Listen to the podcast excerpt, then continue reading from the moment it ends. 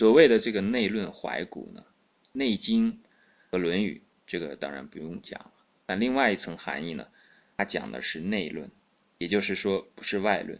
现在的这个时代呢，很多时候人们都是在向外持求的。所谓的向外持求呢，就是我们的思维啊，我们的想法都是在向外奔驰、向外求索的。所谓的向外向内呢，向内就是心，向外就是物。但是也有一句话叫什么呢？叫做心外无物。这个话呢，实际是是讲什么呢？实际上是讲心无一元的。但是对大部分人来讲呢，既不了解心外无物，也不了解心无一元。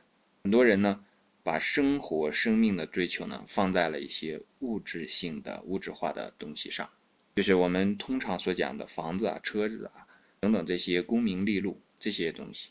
这个是一般来讲的外。那么我们在这里面所说的内论呢？其实是平心而论的这个含义，将我们自己的内心去找一些东西出来，但它并不是有非常强的这个欲求的含义在其中。那么这种内论呢，大部分都是来自于古时候的，不是说现在的东西啊不可观，也不是说现在的东西不可贵，而是说讲内的话呢，大部分还是要去古代的文献当中。古代的经典当中去找，因为现代的我们讲科学、物理学、化学，或者讲经济学、商业、工程等等等等，所有这些呢，几乎都是在外上在持球。不是说它不对，而是说呢，在有一些问题上呢，它解决起来很乏力。比如说健康，我们其实看到很明显的这种西医的它的理论呢，其实就是。偏外的，虽然它叫内科，但它其实也是偏外的。在我们来看啊，我们在讲一个人的幸福，这些外在的东西呢，从表面上看起来有用，但是真正等你碰到问题的时候，我们知道，不管是富人还是穷人，不管你有多少钱，总是会碰到一些人生上的这个问题，总会有不快乐、不开心的时候。那这些时候，你想要去解决这些问题的时候，一个穷人可能还会想说：“哎呀。”我要是有钱就好了，但一个富人是没法这样去想的，他没资格，因为他已经有很多钱了，可是他还是有烦恼，那怎么办？富人也会生病啊，穷人可能想，我要是有钱就好了，我可以去医院去治病，可是富人怎么办呢？他已经有钱了，他已经可以去所有的医院了，他还是要病啊，所以有些问题呢，就留下来，让我们来通过内求，通过内论来找到答案。比如说我们今天所要讲的这个。礼仁篇，《论语》当中的礼仁篇的第十七句：“子曰：见贤思齐焉，见不贤而内自省也。”这个里面所讲的，其实就都是内。孔子说，遇见贤人，应当想啊，和他一样，与之齐呀，与贤齐的意思。见贤思齐呢，就是说见到贤人呢，我想和他这个并肩齐身。就像说像他那么贤，这个含义。见不贤呢，而内自省；见到不贤的人呢，要自我反省，看看自己在哪一方面呢做的也是和他一样不对的。这是这句的这个字面的含义。首先我们看这个“见”字，“见”字啊，就是你见到没有见到，这就是一个内，这个不是外的问题，和外没有关系。一个事情。一个人，你见到没有见到？因为这个贤呢，他可能是个贤人，也可能是贤人所做的贤事。从它的含义上来讲呢，贤呢，当然是指的贤良的、比较好的一件事情了。但是见与不见呢，在我们自身，在我们自身的心，你的心能见这个弦，你才能见到。有的时候，如果我们的心太浮躁的话呢？即便是弦放在你的眼前，你也看不到。如果没有见弦的话，那么在这个见贤思齐的这个问题当中呢，后面的思齐就不用讲了，因为你连弦都没有见到，你去思什么呢？那个时候的思可能就是胡思乱想。我们讲后面的这个思齐啊，其实是由这个见贤引出的，所以首先要见，在这个里面的这个见呢，可以用这个神秀大师所想所讲过的那个“心如明镜台，时时勤佛事，莫使惹尘埃”，对吧？有这么一句话，中间还有一句“身是菩提树”。那你这个“心如明镜台”啊，时时勤佛事，莫使惹尘埃，里面都讲的是这个见。第一步，你要做到什么？心明眼亮。其实说眼亮，也还是指的心明。你的心要明。有的时候我们在想，心为什么要明啊？心明眼亮的心明啊，是指的这个心呐能发出光。这个光叫什么呢？叫关照的光。心明之后呢，就好像什么呢？一个屋子里面打开了灯，但这个灯不是说从别的什么地方来的啊，它就是你的这个心有没有这个能力，能不能照到？照到之后，你才有关照的能力，你才能看到嘛。所以从见上面呢，他就已经讲出来了，说一个人如果是心明的话呢，那他能见到；他如果不明的，那叫什么叫无明嘛？无明又是什么的含义呢？叫愚痴嘛。所以我们知道心明也代表智慧的这个含义嘛。慧嘛，慧就有一个什么含义在呢？慧日当空，我们有过这个词对吧？就是照的非常亮的，像太阳一样。那所以，首先要在见上面要有足够的功夫，你才能够见显。那这个见呢，很重要的一点是什么？是你的见地，你的见识。同样的一件事情，你见过什么样的，在你的心里是怎样来看待的？这个叫我们的见识、见地。神秀大师所讲的这个心如明镜台呢，首先你心要明亮嘛，要能照到嘛，然后还。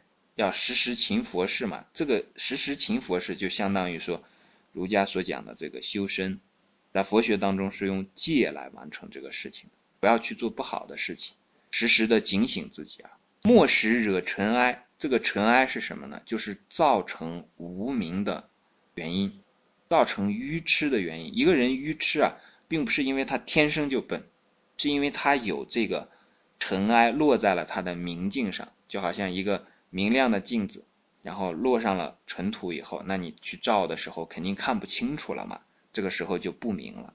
那这个尘埃是什么呢？通常来讲就是贪嗔痴。所以日常的时候最重要的，首先是要把自己的眼睛擦亮，要把自己的心打开，要找到自己的自信光明。找没找到，见没见到，眼睛是不是这个看得见，非常好判断一件事情。摆在你的面前，你是见贤还是见不贤？当然也有第三种啊，非贤非不贤。但是我们就讲，大部分的事情还是有这个贤与不贤的区别的。你得出一个结论，你说这件事情是好事，这个人是贤人，或者说你讲说这个人不是贤人，是不贤之人，或者讲，或者你说这件事情也不是贤人所做的事，那这是一个判断啊。我们姑且先不讲它对与不对。当你做出这个判断的时候呢，其实见与不见也就有了分晓。什么时候得出分晓呢？当你平心而论的时候，当众人和你一起平心而论的时候，就知道你是不是真的这个能够见到。如果我们仔细来想这件事情的话，诚恳的去想的话，大家会发现，其实我们虽然每个人都有眼睛。但未必能够见到。说的难听一点，就叫做睁眼瞎。闲与不闲放在眼前，尚且不见，那要这双眼睛又做什么用？这个时候，其实他的问题根结出在哪里呢？出在心上。心上的什么问题呢？刚才我们已经说过了，心不明啊，心没有关照这个闲与不闲的能力，照不见，没有光明。那这就需要我们怎么办呢？需要我们去学习，需要在实践当中来检验。自己的一些见地，自己的一些见识是否是对的？这个时候就用到了另外一句话，叫什么呢？叫做“学则不固”。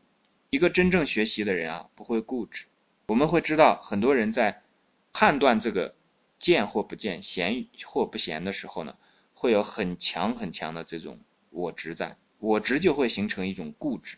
我就是这样的，我就这么认为，怎么地吧？这种时候呢，他就不是一个学者。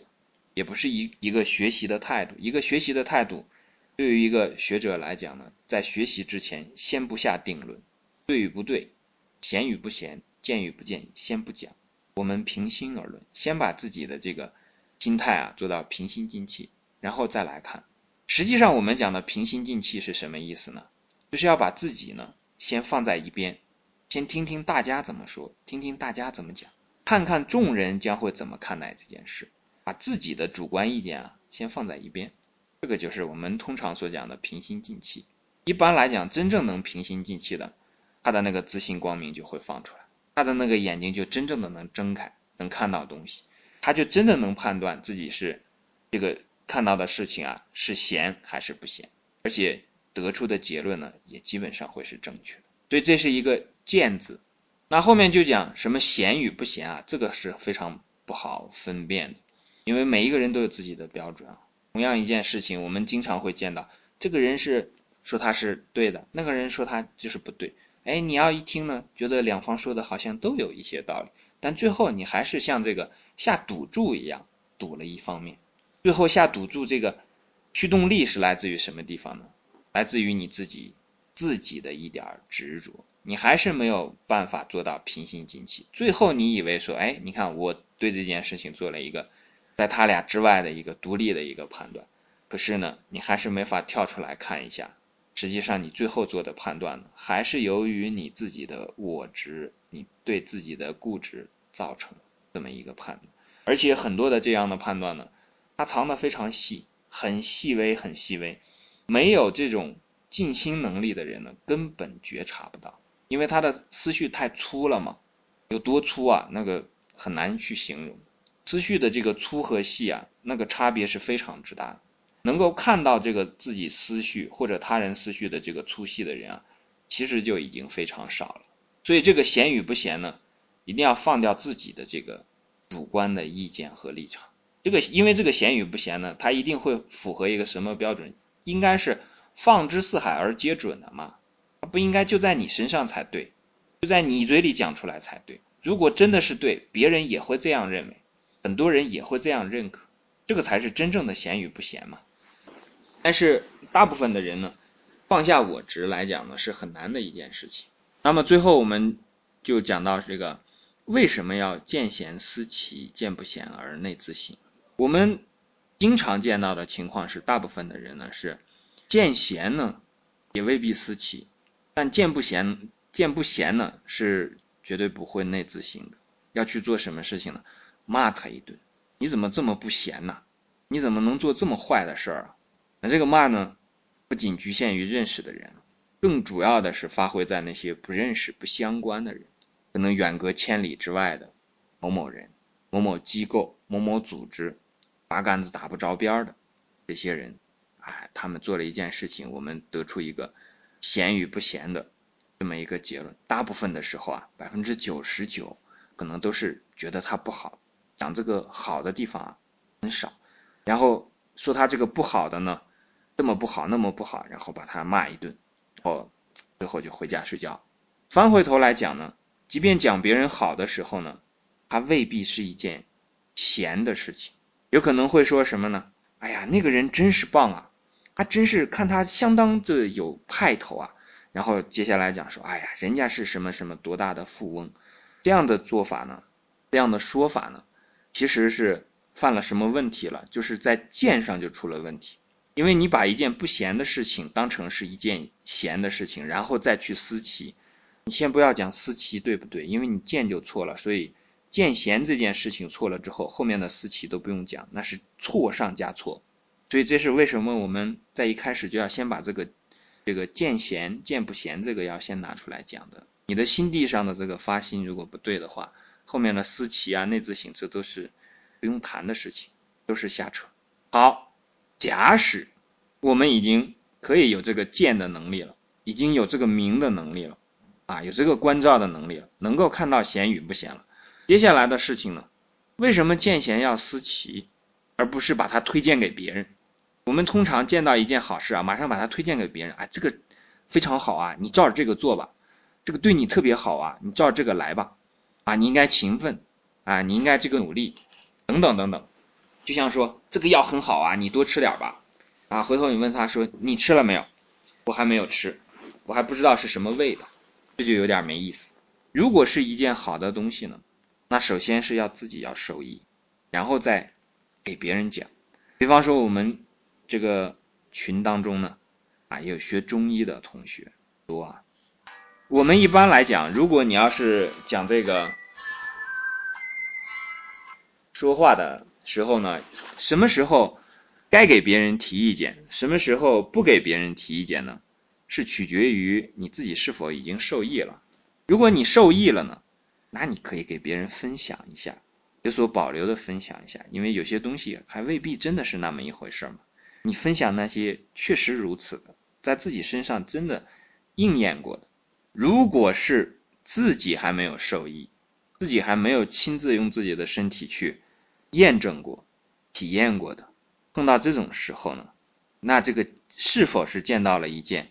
闲或不闲的事情，就说是我们讲这个，比方说一种治疗的方法也好，一种这个呃医学的道理也好，你自己还不确定自己已经是真的见了、看到了、明白了，因为见就代表着你明白了，你还不确定的时候，推荐给别人的时候啊，一定要慎重。那么如果真的看到了好的呢，先要在条件允许的情况下，自己去把这个里面的这个。道理啊，要疏通了，要思齐嘛。你要真的像你看到，比方说一一本医书上告诉你的这个道理，我们讲黄元玉所讲的这个左升右降的道理，是吧？这个脾升胃降，肝升胆降，这个道理你真的是明白了，而且体验过。你要让自己去想什么呢？就像黄元玉一样，像他一样去体会这个他所讲出的这个理论来。这是我们讲的说见贤思齐，这个其实已经比较难了。到后面这个见不贤，这个呢是大部分人会犯的错。大部分人犯的错的原因是因为什么呢？平常我们见到不好的东西，要比见到好的东西啊要多得多。我们专指这个时代啊，别的时代我们只是从历史的典籍当中看到一些。这个时代我们感同身受嘛。这个时代的牢骚比较多，包括我在内啊，就是因为这个见不贤啊，而去指责他，去骂他，去抱怨，去发牢骚，这个是我们大部分人见不贤的这个反应啊。那在《论语》当中，孔子讲说，见不贤要内自省，为什么呢？道理很简单，因为你抱怨他、牢骚他、骂他、指责他，他在千里之外，哪怕他就是在你的咫尺之内。你骂他、抱怨他、牢骚他，他不会做任何改变。为什么？因为一个人的改变，只有当自己决定改变的时候，他才真正的开始改变。你骂一个人、指责一个人、牢骚一个人，哪怕是非常近的关系，夫妻关系、父子关系，他也不会变。他真正的变了，不是因为你骂他、你打他、你抱怨他、指责他，他才变的，而是说他自己想我。应该改变，所以他才会变。我们可以这样来看嘛，比方说孔子说的这句话：“见贤思齐焉，见不贤而内自省。”好，这句话其实对我们很多人来讲，比方说我，他这个话呢，其实就是说了，说出了我的一个缺点。那我自己会改吗？他说的话很对，不会改吗？那只有我自己认可这个道理，从我内心啊，真正的发自内心的认可这个道理，我才会去改。孔子那是多大的圣人，他说我们这样这个很普通的普通人，碰到这样的情况下，我们很多人都不敢。那凭什么你去说别人的时候，别人就要改？所以于事无补。但是毕竟你见到这件不好的事情，那我们总要让他把这个坏事变成好事吧。这个见不贤的这件事情，从坏事变成好事的时候。也只有在我们自己愿意把它变成好事的时候，才能发生。那通过什么方式来变呢？就是把我们自己变得好一点。怎么变得好一点呢？我看到一件不好的事情，然后我想一下，我有没有这样的错误，有没有这样的问题？如果有的话，我自己检讨一下，争取能够往好改一点是一点。这件事情呢，就从一件坏事变成一件稍微好一点的事情。所以这是孔子为什么说见不贤而内自省的原因，我猜的啊。好，讲到最后呢，我们把这个同学加群的事情稍微说一下。同学们在加群的时候注意啊，你在搜那个 QQ 群的尊蒙学舍的时候啊，注意看一下里面的人数，那个满了的群你就不要再加了，因为那个加不进去，你也只能在外面等着，只有等别人退出之后才可以加。加的时候呢，大家就加这个呃尊盟学舍的这个入学群。